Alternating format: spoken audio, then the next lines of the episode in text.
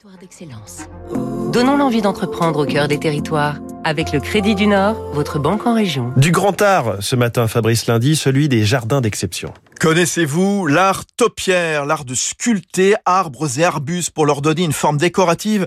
C'est digne des grandes œuvres et il est la spécialité des pépinière de l'Ambre à Sonnet, dans le sud de l'Isère, dans un domaine amoureusement entretenu par Ariane et Benjamin Rothschild. C'est comme une galerie d'art, sauf qu'on est sur 45 hectares et qu'à la place de tableaux figurent des arbres rares et magnifiques, des pins sylvestres et noirs, sublimés par la taille en nuages qui tire son origine des jardins japonais. Dans les pépinières de l'Ambre, on cultive, on taille laurier, buis, ifs, cyprès, destinés ensuite à des collectivités, des paysagistes, des domaines. Ils sont élevés parfois une vingtaine d'années et transplantés plusieurs fois durant leur cycle de culture. Les tailleurs vont choisir des végétaux d'exception, troncs tordus, aiguilles courtes, pour répondre aux demandes de leurs clients à la recherche de variétés uniques. Fabrice Bourgeois, le DG d'Edmond de Rothschild Héritage.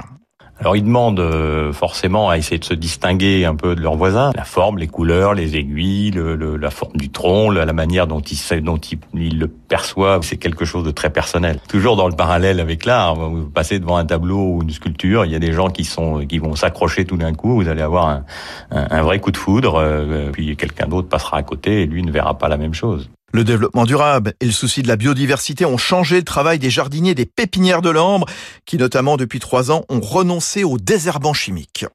C'était Territoire d'excellence sur Radio Classique.